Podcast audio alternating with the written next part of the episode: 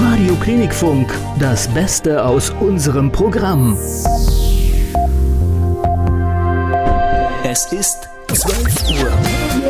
Radio Klinikfunk. Live mit uns besser durch den Tag. Einen schönen Sonntagmittag Ihnen. 12 Uhr haben wir es. Schön, dass Sie mit dabei sind. Und Matthias, wir haben heute einiges vor, ne? Ja, wir sind nicht nur gepaart mit ganz, ganz viel Musik, äh, sondern äh, haben auch für Sie ein Interview. Und zwar ein ziemlich spannendes mit einer richtig, richtig tollen deutschen Band. Es geht um die Band Ängst. Und äh, was es mit dieser Band so auf sich hat, die kennt man ja jetzt nicht so unbedingt aus dem Radio. Tja, das erklären wir jetzt innerhalb der nächsten zwei Stunden. Und Musik gibt's natürlich auch ganz viel. Unter anderem natürlich auch von Ängst, aber auch von ganz vielen anderen. Und da starten wir jetzt rein mit Culture Beat und Mr. Wayne. Radio Klinikfunk. Und wir haben es ja eben schon angekündigt. Wir sprechen heute in dieser Sendung mit der Rock- und Popband Ängst hier aus Deutschland. Eine ganz, ganz tolle, super sympathische Band. Und die erste obligatorische Frage an die Band ist natürlich, wie habt ihr euch kennengelernt und wie seid ihr dann darauf gekommen, eine Band zusammen zu gründen? Ähm, ich mache mal die ganz, die ganz Kurzfassung. Übrigens, hier ist Matthias, der Sänger der Band Ängst. Ähm, wir kennen uns alle schon aus der Berliner Musikszene. Also der äh, Schlagzeuger und ich, wir haben in der Band davor schon zusammen gespielt, da hat der allerdings Bass gespielt. Äh, Chris, unser Bassist, ist der Sänger der äh, ehemaligen Band Five Bucks. Die waren in Berlin so die Skatepunk-Band und witzigerweise war er auch so gesanglich äh, so ein bisschen mein Jugendidol. Er ist ein bisschen älter als ich. Und ähm, ja, mit Ramin, unserem Gitarristen, mit dem habe ich schon mal vor 12, 13 Jahren in einer Death Metal Band gespielt. Okay. Zusammen mit unserem Tontechniker. Also wir sind so ein bisschen aus allen Genres zusammengewürfelt. Und ähm, ja, vor jetzt ungefähr, ich glaube vier Jahre müsste es jetzt her sein, ne? da kam nochmal so der letzte Drall nochmal zu sagen, wir wollen einfach nochmal, oder ich wollte in dem Sinne äh, nochmal ein neues Bandprojekt auf die Beine stellen, äh, frei von irgendwelchen ähm, Vorgaben. Also ohne zu sagen, ja, okay, gerade ist Metal angesagt, gerade ist Pop angesagt, gerade ist dies, das, tralala, sondern wirklich wollte einfach sagen, okay, letzte Band, ich, tausend Bands vorher gespielt irgendwie, und da musste man sich aber immer irgendwie so, musste man sich mal so anpassen. Und da hatte ich keinen Bock drauf.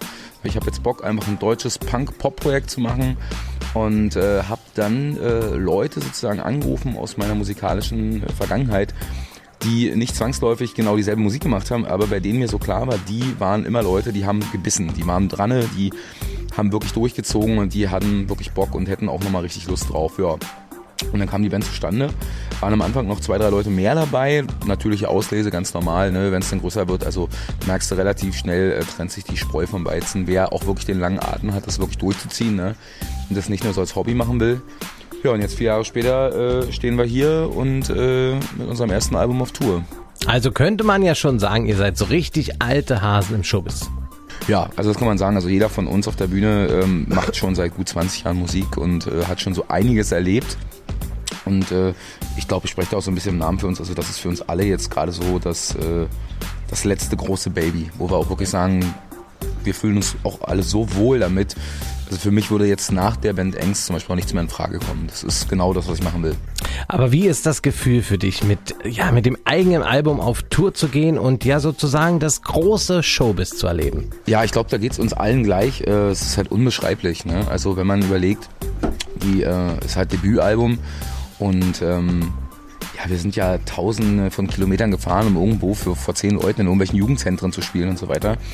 Und hätte mir damals irgendwie jemand gesagt, vor zwei Jahren, bevor die Platte rauskam, wir fahren eine Tour dazu und dann sind die Clubs ausverkauft und so weiter, dann hätte ich einen Vogel gezeigt. Ne? Und ich glaube, das wäre den anderen auch so gegangen.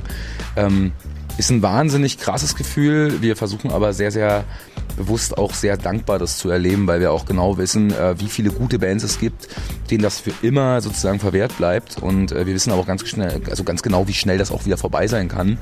Und deswegen nehmen wir jede Sekunde mit und leben das gerade so extrem und sind sehr, sehr glücklich und dankbar. Eine wirklich sehr, sehr bodenständige Band, diese Band Ängst. Und wie dieses Gefühl ist, wenn dann der richtig große Erfolg kommt, das hören Sie gleich hier bei uns. Wir sprechen ja an diesem schönen Tag heute mit der Band Ängst, haben eben schon gehört, dass das ja wirklich richtig alte Hasen schon äh, sind im Showbusiness und das, obwohl sie jetzt vielleicht ja nicht unbedingt immer die ganz, ganz großen Radiohits reißen und trotzdem ist es so, dass ihre Musik wirklich, wirklich gut ankommt. So gut, dass nach dem Debütalbum, das wirklich eingeschlagen ist, äh, es sogar so weit kam, dass es Zusatzkonzerte gab und das muss doch sicher ein super geiles Gefühl sein, oder? Ja, jeden Fall. Also der, wir haben, äh, wie gesagt, als, als die Tour losging, die erste Flächenbrandtour 2019, war es halt in uns total absurd, dass äh, neun von 13 Shows ausverkauft waren. Wir konnten uns das nicht erklären und äh, anscheinend lief die Promo so gut, dass es halt äh, geklappt hat und äh, wir den richtigen Nerv auch getroffen haben mit dem Album. Und jetzt hat die Booking-Agentur gesagt, Mensch Jungs, ey, das lief so geil, wir machen einfach zweite Rutsche hinterher und haben halt die Städte mitgenommen, äh, die wir bei der ersten Tour ausgelassen haben. Das ist natürlich richtig geil, gerade auch für eine ja noch relativ junge Band. Aber liegt der Erfolg vielleicht auch direkt daran, dass sich die Fans mit euren Songs richtig identifizieren können? Ich glaube schon, dass das ein großer äh, Faktor ist. Das merken wir auch an den Leuten. Ähm, weil man kann bei uns zum Beispiel nicht so sagen, wir haben, wir haben jetzt nicht diese klassische Zielgruppe. Also man kann jetzt bei uns nicht sagen, zu uns kommt jetzt äh, der Metaller oder die Hausfrau. Ähm, das ist totaler Querschnitt der Gesellschaft. Ne? Also wirklich von jung bis alt, von reich bis arm, dick, dünn, alles dabei. Und ähm, irgendwie hat so jeder, glaube ich, einen Track, der ihn halt total in seiner Lebensgeschichte abholt äh, und, und auch Kraft gibt. Also das wir kriegen ja auch viel Feedback, wir setzen uns viel damit auseinander. Und ich glaube, dass die Leute das so ein bisschen genießen, auf unsere Shows zu kommen und die können einfach mal loslassen, weil beim Ängstkonzert sind halt wirklich für zwei Stunden alle Leute gleich. So, ne? Also die feiern alle gemeinsam, die Leute. Ähm, und, und das ist halt in der heutigen Zeit äh, gibt einem das so ein bisschen Zusammenhaltgefühl. So, ne? Und äh, ich glaube, das ist so ein bisschen das, das große Steckenpferd dieser Band, was die Leute also anzieht. Tja, und äh, ein großes Zitat dieser Band ist, wir passen in keine Schublade, wir sind der ganze Schrank.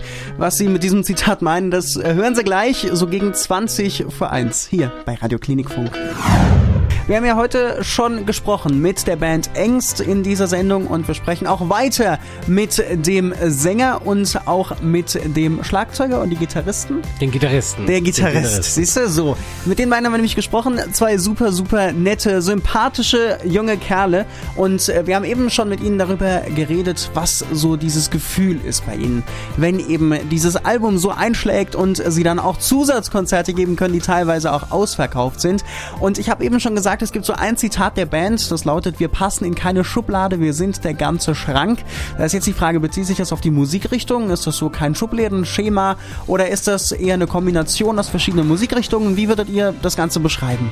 Genau das ist es, du hast es erfasst. Also wir, wir machen das, worauf wir Lust haben. Wir machen die Musik, die wir abfeiern, die wir selber mögen die äh, uns äh, ein gutes Gefühl gibt. Und deswegen äh, machen wir da keine Kompromisse und sagen, ja, wir machen äh, jetzt nur hart oder nur weiche Musik. Also von daher, das ist querbeet und das ist, zeichnet uns auch aus, weil das sind eigentlich auch die Kriterien, warum wir so sind, wie wir sind.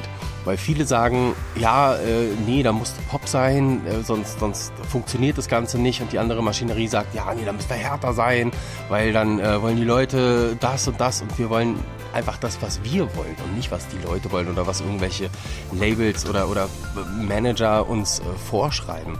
Von daher, wir sind der ganze Schrank.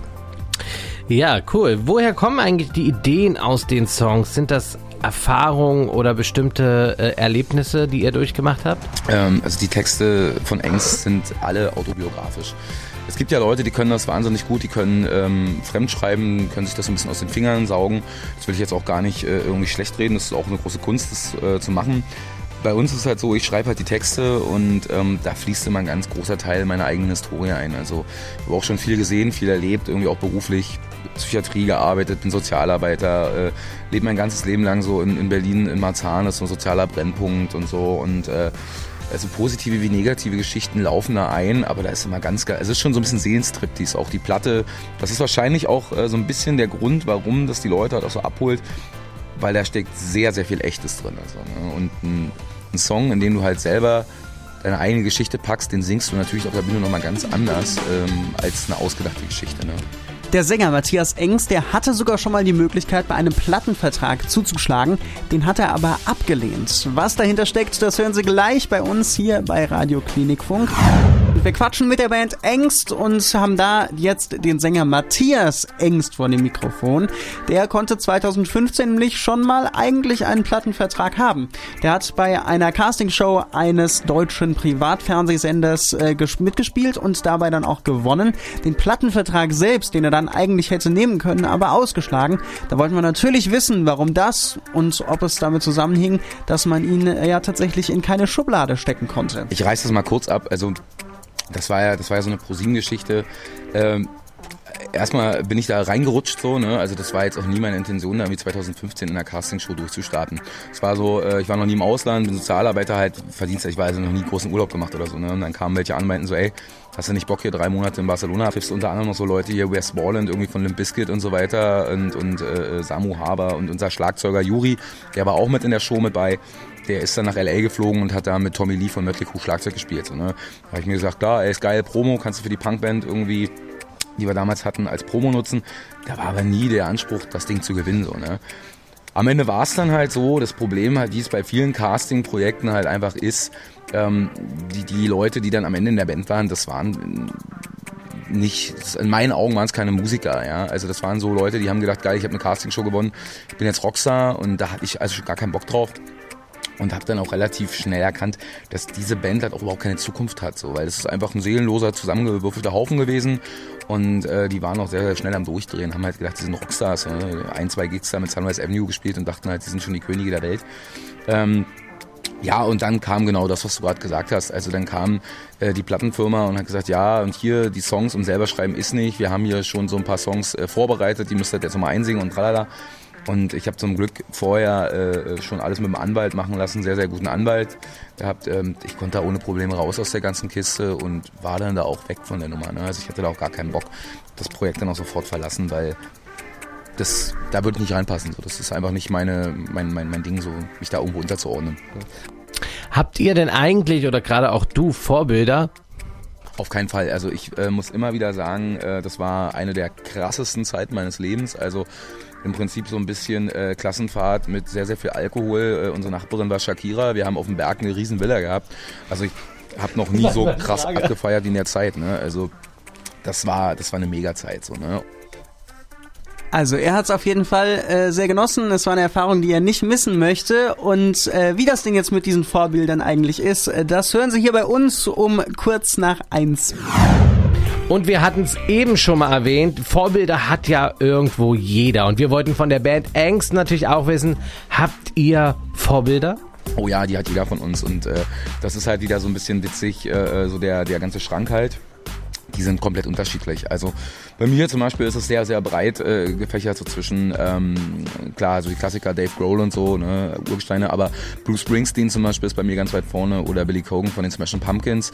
Ähm, Chris zum Beispiel äh, kommt ja eher aus dem Skatepunk. Ich weiß nicht, was du da jetzt so nennen könntest, was so deine Hauptdinger sind. Also ehrlich gesagt, ich bin äh, ein Verfechter dieser ganzen Sache. Ich äh, bin getreu dem Motto Kill Your Idols äh, groß geworden und von daher, äh, ich habe Leute, die ich abfeiere natürlich, aber ich würde sagen, äh, alles und jeder beeinflusst einen, ob gut oder ob schlecht und das letztendlich ist man dann, was man daraus, äh, sage ich mal, rausnimmt, das Beste, das Beste rauspickt sozusagen. Also ich habe keine wirklichen Vorbilder. Früher, als ich 14 war, war es Metallica und das war es dann aber auch. Ich habe ich hab einfach die Musik geliebt und die mach, das mache ich immer noch und von daher mache ich das, was ich mache und bin glücklich damit. Also was man sich vielleicht äh, auch so ein bisschen ähm, mehr so rausnimmt, ist, ähm, also jetzt nicht so Vorbilder, ich will jetzt so sein wie der, aber was mich natürlich dann schon begeistert, sind so Künstler wie halt gerade halt Bruce Springsteen, der ja auch ein gewisses Alter jetzt hat, der dann immer noch dreieinhalb Stunden auf der Bühne steht, äh, körperlich topfit ist, abreißt, ich weiß nicht, ich glaube seit 40 Jahren oder so mit seiner Frau verheiratet ist, so, das sind dann so Sachen, wo ich sage, das beeindruckt mich halt mehr, äh, als die reine Musik sozusagen und so lange im Business zu überleben, ohne halt irgendwie Eskapade nach Eskapade und Drogenabsturz zu haben. So, ähm, das, das meine ich so als Vorbilder. Das finde ich ganz, ganz geil eigentlich. Wir wollen auch gleich mal einen der Songs der Band hören. Vorher quatschen wir kurz über den Song Träumer und Helden. Das ist ein Song, der sehr melodisch ist, der hat einen großen Ohrwurm-Faktor und klingt im ersten Moment gar nicht so nach dem Ängst-typischen Rock. Ist dieser Song irgendwie so ein bisschen dem Anfang eurer Band gewidmet? Ja, also der ist ja mit einem äh, großen Retro-Faktor äh, verbunden. Also ich äh, widme den auch live dann immer eher so ein bisschen der älteren Liga sozusagen.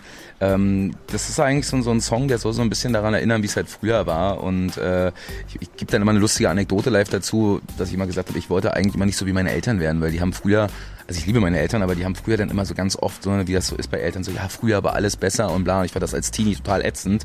Ja, so als Punk und Gegensystem. Und die Alten quatschen immer, wie, wie geil das früher war.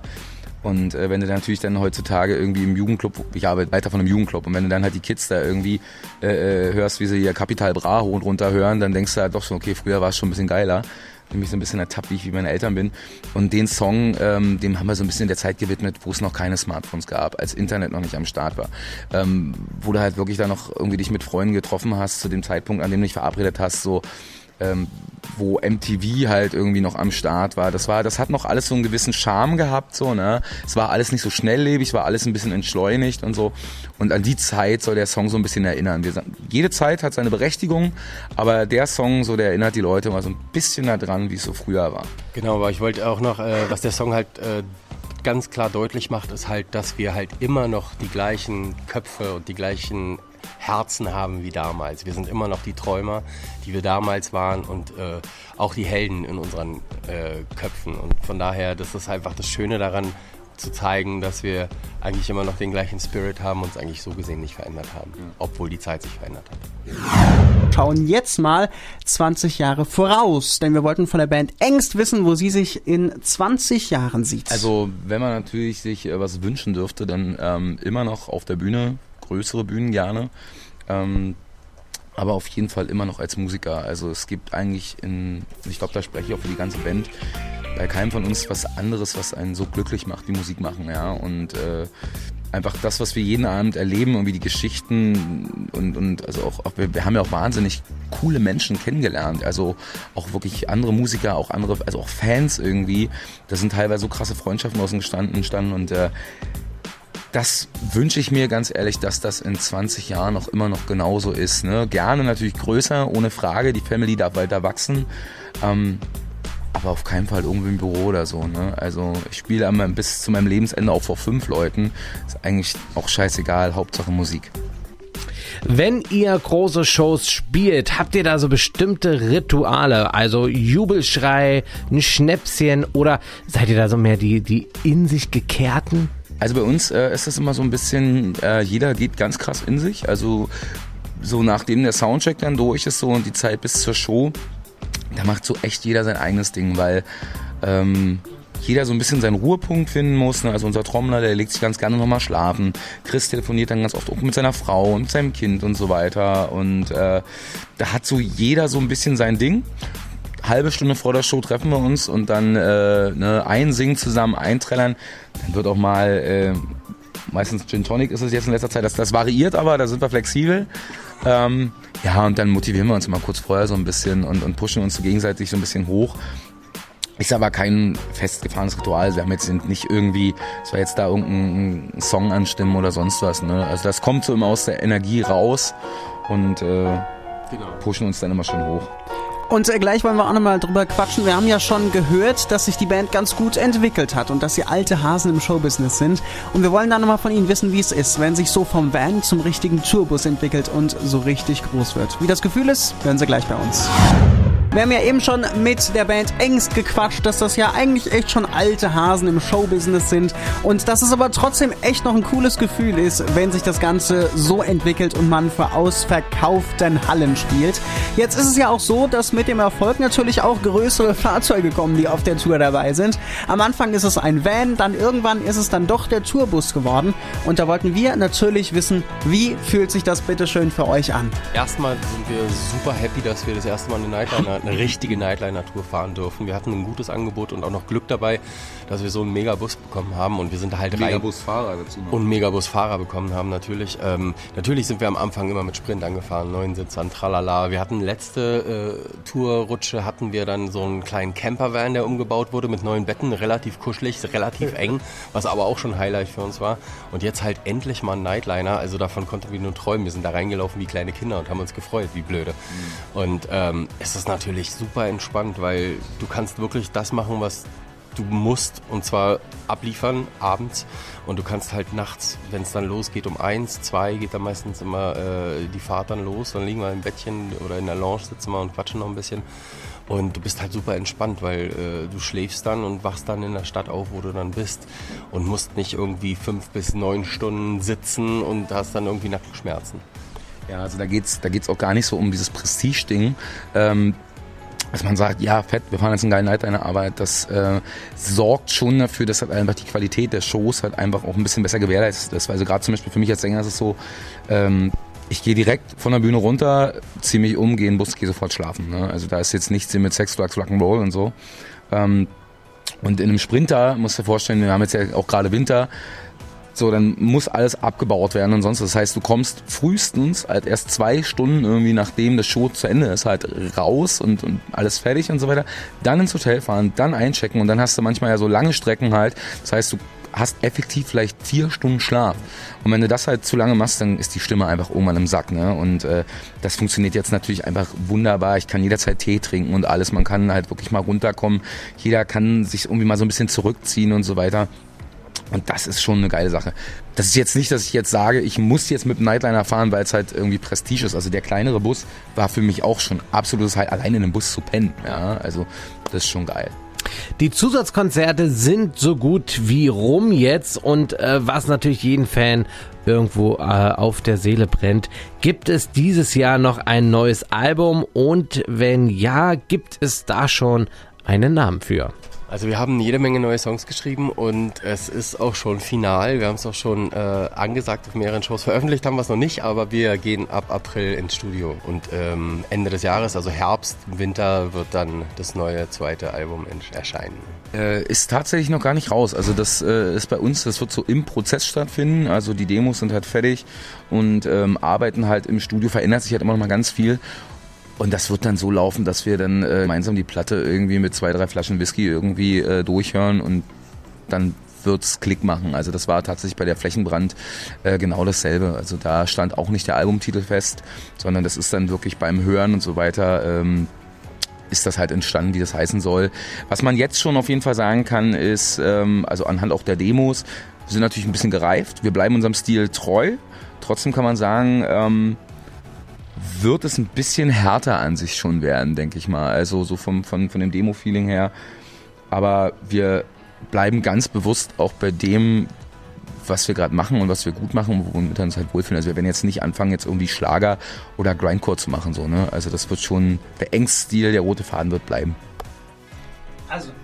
So, also wirklich noch einiges, was da auch für die Band noch kommt. Und wir wollen natürlich jetzt zum goldenen Abschluss quasi auch nochmal einen Song von dieser Band hören. Und zwar einen Song, der hier wirklich ganz gut reinpasst. Ich stehe wieder auf. Ist doch ein schönes Motto, oder? Also ein ganz, ganz tolles Interview mit der Band Engst war das. Hi, wir sind Engst und ihr hört Radio Klinikfunk. Mehr Programm-Highlights und alles, was sonst wichtig ist, auch online auf www.klinikfunk.de, bei Facebook und Instagram.